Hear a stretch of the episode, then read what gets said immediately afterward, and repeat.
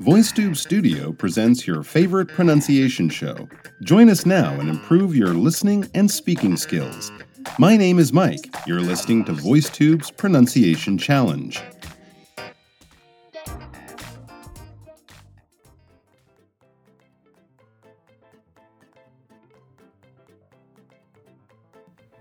Hello there, everyone, and welcome to another edition of Listening to Your Sentences. That's right, we've had three very strong and brave people send us three sentences from the readings that they were uh, looking at in the last couple weeks, and we're going to listen to those recordings of the sentences as they were sent in, and then I'll give some feedback, and hopefully that will help to improve your pronunciation and your delivery, and you know, make your speaking English, your spoken English, sound a little more natural. Now, before we get to the three sentences, we do have another video we want to bring your attention to. This is about dates and years in British and American English. Wow, okay. Well, of course, Britain and America and Canada and many other parts of the world, they all speak English, but they do things in a slightly different way. You might have known that there are certain words that are more common in British or American English, certain ways of words that, that certain ways that words are spelled differently in those languages. And also, the way that they write dates um, could also be different. So, there are some very noticeable differences. There's, in fact, a, a famous uh, playwright, a famous author named George Bernard Shaw, many years ago said that England or America, England and America are two countries separated by a common language. They all have, they both have the same language, but it's a very different type of language, um, and that leads to some cultural differences too. So, one of those cultural differences is how dates and years are written in British and American English and how they are different. So, check that out. It should be very, very interesting and will all probably also prove to be helpful. Okay, let's look turn our attention now to look at the first of the sentences that was sent in to us. This is from an article about screens and how they can damage our eyes. A lot of people are concerned that they're spending so much time looking at especially computer screens and smartphone or even reading books on Kindle, playing computer games, and of course there's always watching TV people are afraid that you know too much exposure to the light of the uh, the screens and also you know straining your eyes by reading things or watching things a lot can do damage to the eyes. So let's look at the sentence. It reads Luckily, the symptoms of digital eye strain go away when you give your eyes a proper rest, and studies haven't shown any long term effects even if you suffer from it regularly. All right, well, that's good news. So there you go. Digital eye strain is the proper term for this medical condition. People getting tired and dry eyes um, if they're using screens too much. Um, but the good news is that studies, research, scientific research hasn't shown any long term effects um, if you suffer from it regularly. So even if this happens to you almost every day at your job, if you rest your eyes, uh, hopefully, you'll you won't see any um, permanent damage, permanent effects from digital eye strain. I'll read the sentence one more time at a slightly faster rate. Luckily, the symptoms of digital eye strain go away when you give your eyes a proper rest, and studies haven't shown any long term effects, even if you suffer from it regularly. All right, so there we go. That's the sentence, and we're now we're going to turn our attention to the recording of that sentence as it was sent in by one of you guys out there. So let's check it out. Luckily, the sentence of digital eye strain go away when you give your eyes a proper rest and studies haven't shown any long-term effects, even if you suffer from it regularly. All right, yeah. So one of the first words that is a little challenging is right at the beginning there. It's a medical term. Um, we can use it in other areas, but of course, it's often associated with uh, sickness, illness. If you have symptoms of something, these are like signs of a disease. The way it was read, I, I could have almost confused it with the word sentence. Um, I didn't really hear the p. There's a there's a p sound. Simp symptoms symptoms it's not a, it's not an easy word you have to kind of pop from that p to a t symptoms symptoms. So your, your lips and your teeth are very busy at that moment, right in the middle of the sentence. And also M. M at the end. If you're going to say it in any other way and you don't close your mouth, it's not going to sound like the letter M. Symptom. Mm, mm, mm, My lips are pressed together like I'm saying mmm or mouse or Mickey Mouse or something like that. Your mouth, your lips are always straight together, flat together in a line, closed when you say the letter M. So symptoms. You can take it as two parts because it really is simp and that on a good popping P. Symptoms. Symptoms. Um, but it is a word that is tricky to record, especially. So I'm assuming that maybe there was a bit of a a bit of a mistake there. Could be the recording or the pronunciation, but that's uh, one to, to pay attention to. The main thing, though, in that first part of the sentence, I would say, is the way that the uh, the recording it kind of sounded like uh, the person was going down almost as if the sentence was ending uh, right in the middle of that sentence, right after the words go away, right? If you listen to it again. Luckily, the sentence of digital eyes drain go away go away. Did you hear that? So if you say go away like that, it kind of sounds like that's the end of the sentence. And grammatically, the sentence would still make sense basically if you did. So that makes it confusing. Luckily, the symptoms of digital eye strain go away when you give your uh, that's a, like a false start. Like oh okay the music stopped. Oh no the music hasn't stopped. We have to keep dancing. Because when the band kind of wraps up the song da, da, da, da, da, you think the song's over but then the song continues. It can be confusing. So it's better not to drop your voice too much like that unless you really are reaching the end of the sentence you see how I did that? You see how it sounds very natural and without even knowing, without even saying words. If I do it like that, I didn't even say words, but it sounds naturally like I'm ending a sentence there. So try not to do that until it is the end of the sentence. Um, maybe a comma could also be a, a, a point, you know, the, the end of a clause or a portion of a sentence, you could do it there, but not kind of right in the middle of the sentence. So it should sound more like, luckily, the symptoms of digital eye strain go away when you give, you see, you hear it go away. When do they go away? When you give your eyes a proper rest. And studies, so that's that could be almost like the end of the sentence, proper rest, comma. And studies haven't shown, but not go away because it does sound like the end of a sentence, um, but it isn't the end of a sentence. And then we at the at the end of that uh, that clause, we also had the word proper. Proper. It kind of sounded like prepare or something like that. So again, another word to you know kind of practice a little bit, to focus on a little bit. As I've said before, find a dictionary app. Um, often on those, they'll have an option where you can listen to the word as well as read the word and see the meaning of the word. They'll have something where you can get the word uh, pronounced. You can actually listen to someone reading the word, saying the word, um, and also YouTube videos. You can often type in, especially for more unusual, exotic words.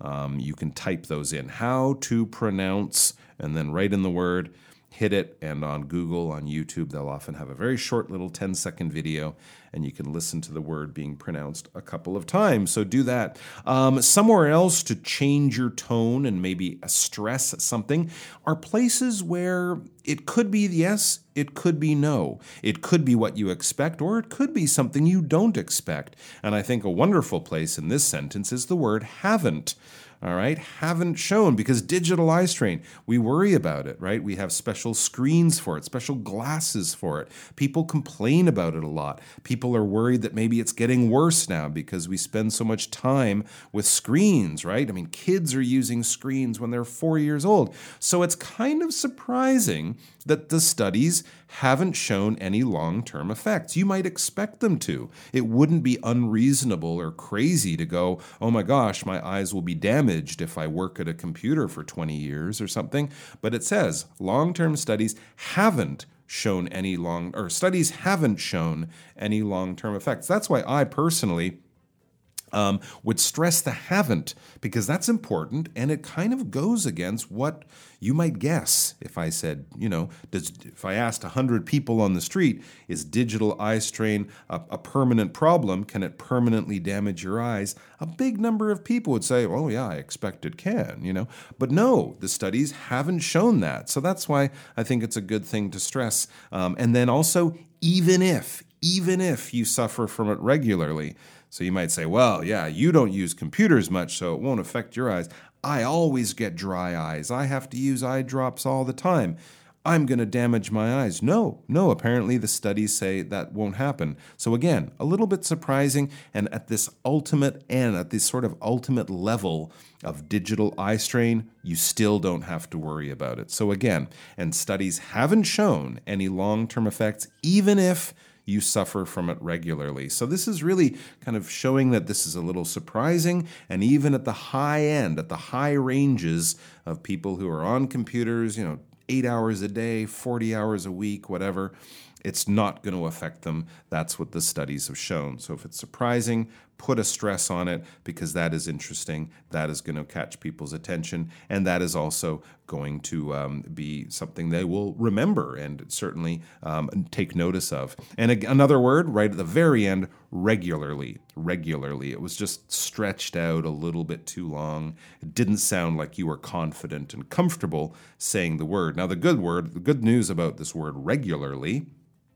if you can say the word regular, you can just add Lee regularly. Okay, so that's nice and simple. Think of Lee, like Lee Deng Hui, like the last name. Regular Lee, regularly. Okay, it's a little fast. You have to kind of dance through it, um, skip through it carefully, regularly. Um, but regularly, regularly, regularly. That's it nice and simple. So well done. I would tighten up some of those words, check on the words you're not 100% comfortable with, and really look for the key points and look for the surprising parts in the sentence, the little bits of fact, the little bits of understanding and learning that we're getting from it that might be interesting, might be surprising, and uh, might show people that you know things aren't always what they expect. That's a good place to stress because that, as I said, will catch your audience's attention and probably be one of the things they remember most from the speech, the surprising thing. So bring attention to them. Okay, let's move on to sentence number two. Now, sentence number two is all about oh my goodness, what happens inside your drunk body? So, anyone out there who's had a maybe a little too much to drink when they're out celebrating, maybe, you know, too many glasses of champagne at the wedding, too many toasts with your boss and coworkers at your weiya, or Maybe everyone wanted to buy you a cocktail because it's your birthday. The next day you wake up and you feel terrible. Why do you feel terrible? What is happening inside your body? So we're looking at your body and the effects of alcohol on your body in a kind of scientific way. So let's check it out. What does this sentence say? It says, as I was saying, excess urination can lead to dehydration and common hangover symptoms like headaches and nausea. Okay, some medical terms there. Urination, this is pee pee or nyao nyao. Uh, when you go to the bathroom and liquid is coming out of your body, uh, that is urination. We also would say peeing. Um, and dehydration, that's not enough water. When you get sunstroke, when you're out in the sun too long, you sweat too much and don't drink enough, your body can suffer the effects of dehydration, which can be very serious and can even kill people if, uh, if it gets too bad. But basically, your body is too dry. Uh, you need water, you need liquid. You need to get a good drink of water. So that's dehydration. And headaches and nausea. Nausea is the feeling that you're going to throw up, the feeling of sickness in your stomach. You could get it from traveling in a car, being on a boat, being seasick, or car sick. You can get it, of course, when you have the flu or when you have food poisoning. Uh, if you go on one of those um, rides at the amusement park that spins you around really quickly, oh, I don't feel good and I think my lunch is coming back up. That's nausea, okay? even if you don't actually throw up, it's the feeling of, I think I'm going to throw up, that kind of feeling. Not a pleasant feeling, but these are the things that happen when you go out and have a bit of a bit too much of a good time, and then the next day your body is getting revenge on you. Uh, so there we go. Let's read the sentence again. As I was saying, excess urination can lead to dehydration and common hangover symptoms like headaches and nausea. Okay, it's not the longest sentence, but it packs a lot in to a short space, into a small space or a short length. So let's listen to how it sounds from the recording that was sent in. As I was saying, excess urination can lead to dehydration and common hangover symptoms like headaches and nausea. All right. Well, yes, there are medical terms in here. And I think the first word that the uh, recorder there tripped up on was one of those terms urination. It sounded more like ur, urination, or uh, urination. Yeah, like like you're doing a U, like a uh, under sound or an uh, umbrella sound. It's more of a U sound. It's almost like a Y-ish, Y-U sound. Urination, like your coat or you're going to be late or something like that. So, urination, a, word you can look up. I'm sure you can find a recorded example of how to say the word. So, do check that, especially with medical terms, because a lot of the times we don't use these. You might read them all the time, you might know what the word means, sure, no problem, but how many times do people stand around and go, "Hey, I had a great weekend doing a lot of urination"? It's not a common common conversation word. So, uh, you know, if it is something kind of technical or specialized, do look it up. So, excess urination can lead to dehydration and common hangover symptoms, okay? Let's see. Another word, hangover. I think that's a good word to stress here because we're talking about the symptoms of a hangover. There are many symptoms, okay? Flu symptoms, cold symptoms, cancer symptoms, heart attack symptoms. There are many symptoms that we can get from our body. As I said, symptoms are signs of a disease. If you go to the doctor and he says, What's wrong? You don't often say, Doctor, I have hepatitis B or something. You don't know what's wrong. That's why you're at the doctor. Um, so they would ask you, What's wrong? And you say, Oh, I feel tired and I always have a fever and I've been feeling like this for three days and my throat's sore, you know, that kind of thing. Those are your symptoms, uh, the description of the feeling or the effects of, a, of an illness, um, possibly an unknown illness. But here we know it's a hangover. So, as I was saying, excess urination can lead to dehydration and common hangover symptoms like headaches and nausea. Okay, hangover symptoms as opposed to other kinds of symptoms. That would be a good thing to do. Um, but generally, I think this recording was very good. Uh, nausea, nausea, nausea. Some people say it that way. Some people say it more of a sort of a J Z kind of j, uh, sound. Nausea, nausea. Um, so that's a good word, and it was well read. Um, I would say also to this uh, the person who recorded this, well done, first of all, and maybe next time try to find a slightly longer sentence um, with some of these words would be great, but also with some different clauses and stuff. I think the pronunciation is great. It's Clearly, you're confident when you're speaking, which is which is good too. So maybe just, you know, challenge yourself a little bit more. Try to find a longer sentence. If it has some of these great words in it too, more the better. But well done, I would say. A very, very good effort there.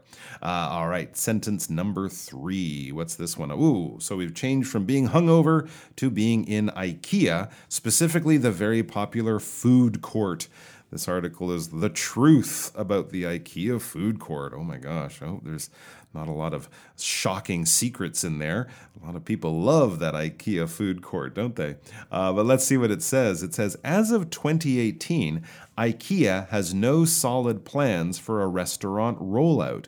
But here's hoping we don't have to assemble our own takeout containers when it finally happens. Okay. Um, interesting sentence. It seems to come from a speech. Um, I say that because it sounds like a joke at the end, right? The last sentence, I think, is kind of a joke.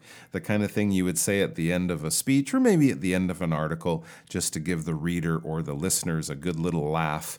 Um, at the end there so to kind of wrap things up. So that's kind of interesting, and it will definitely affect how you read the sentence. Um, but the rest of it seems pretty basic, pretty easy to understand. IKEA has no solid plans, no firm, no confirmed plans for a restaurant rollout. When a company has a rollout, they're kind of launching a new product or developing a new market stream of some kind, uh, something like that. So basically, there are no plans for just IKEA restaurants totally separate from the store, just a place you can go and get your get your meatballs and get all the other popular foodstuffs there. So um, as of now, if you want to go to eat IKEA, you still have to go to the store and probably walk through the store, which takes like 20 minutes. So some people might avoid it for that reason, but unfortunately, there will be no standalone IKEA restaurants in the near future. And then we get to the joke. But here's hoping we don't have to assemble our own takeout containers when it finally happens. The joke is there, of course, whenever you buy furniture or other things from IKEA, you often have to assemble or put them together yourself right? They come in pieces with instructions, and then you put A and B in step one, step two, step three. So the joke is here that if you're getting uh, IKEA food takeout, you know, wai dai? like you're taking it home, you won't have to put together the box that you carry it home in by yourself in the same way that you have to put together you know, a box or a table or a chair from IKEA, you have to build those or assemble those yourself. So that's why there's a joke. You know, hopefully they'll have proper paper containers and we won't have to build our own containers in order to carry the food home when we want to do takeaway. So let's check out the recording. I'll, I'll read it one more time at a slightly more natural pace. As of 2018, IKEA has no solid plans for a restaurant rollout. But here's hoping we don't have to assemble our own takeout containers when it finally happens. All right, so let's listen to the recording as it was sent in and see if the person kind of, you know, clued to the fact that it was a joke there at the end and see if they adjusted the delivery to account for that fact. As of 2018, IKEA has no solid plans for a restaurant rollout, but here's hoping we don't have to assemble our own takeout containers when it finally happens. Okay, yeah, that's pretty solid effort. I think that was pretty good. Um, I think there should be a gap right at the beginning there after the word IKEA before the word has. Did it sound like IKEA's? Like IKEA, IKEA's got some great savings today, or IKEA's having a sale next week. It kind of sounded like I K E A, IKEA, or IKEA, as some people would say, apostrophe S IKEA's, like the thing that belongs to IKEA, right? IKEA's parking lot is always full. That's kind of what it sounded like to me. And there's a reason because IKEA ends on a very soft kind of A sound, right? And has is also kind of a soft sound. There's no clear t b, d, stop sounds there. So you have to insert the stop by yourself. Your mind, your tongue, the pace um, at which you're reading has to adjust for the fact that sometimes when we have words that s- sounds that sound similar that are linked together like that, we need to be like, okay, gap, stop, pause, silence and then we can continue. Otherwise, bleh, it just sort of blends into each other and becomes a little hard to pick apart. Where, which word are you saying? Where did that word end? Where does this word begin? And now I'm hearing different words that aren't really the words because it's all a big blend. It's all kind of turned into a big soup of sounds. So, for me, I would say as of 2018, IKEA has no solid plans. Did you hear that? It was a microsecond pause. IKEA has no solid plans. That's all you need to do. Not as of 2018, IKEA has no there's too much of a there's no gap there. There's too much of a blend there. As of 2018, IKEA has mm, IKEA has no solid plan. IKEA's no solid plan. Yeah, you see, if you don't leave the gap, it really does start to sound like I K E A apostrophe S put in that little gap even if it's shorter than a breath not even enough time to you know blink your eyes but people will hear it and it will make the word after IKEA much easier to understand. As of 2018, IKEA has no solid plans. That's all you need. All right, so that would be a good thing. And I think also right there, no, no is a good word because that's kind of a main point here, right? If this article is about the food court, how popular it is, how everyone loves it, how maybe people have even been saying, IKEA, IKEA, you know, on Twitter and whatever, we should open restaurants. We would love to have an IKEA restaurant without the store because we love the meatballs or something. But no, they have no solid plans. So that could be surprising, and it's definitely a fact that people who are interested in this topic would want to know. Either they're happy because they don't want IKEA to compete with their restaurant, or they're unhappy because they were really hoping that this would happen. But it's not, so the no was, would be a good thing to stress. As of 2018, IKEA has no solid plans for a restaurant rollout. Very clear. Don't wait for it. There's no plan to do it. So that's a very clear thing. That's because we we we know that. We understand that because it was stressed. And now we turn our attention to the second sentence, but here's hoping we don't have to assemble our own takeout containers when it finally happens. It's a joke. It's wrapping up the, the article too. It's the end of the article. So slow down, move your voice around, go up a little bit more and down a little bit more. Do things like that to A, show that, okay, here we are, we're wrapping things up, we're reaching the end of our little journey here, the end of our little story here, and also this is irreverent. This is what I when I say irreverent, this is not serious. This is joking. This is a joke. This is supposed to make you laugh. This is not no, IKEA is not actually going to make you assemble your own takeout containers. Don't be silly. That would be totally unpopular with the customers, right? So clearly, this is not a thing. This is not a serious thing. This is a funny thing. So that's why you can say, but here's hoping, but here's hoping we don't have to assemble our own takeout containers when it finally happens. Okay, that's a bit exaggerated, but not too much. Because when I say something that way, you know I'm not being totally serious now. I, am kind of moving over into joke cat joke territory. This is something that's really designed to make you laugh, or you know, definitely not uh, to write down as oh this is a very important point. No, it's not. It's a light point. It's lighthearted, and it's signaling the end of our story because you know, ending an article or a story or a speech with a little joke is a very nice way to do things, and it shows the audience very clearly all right, this is it. We're done.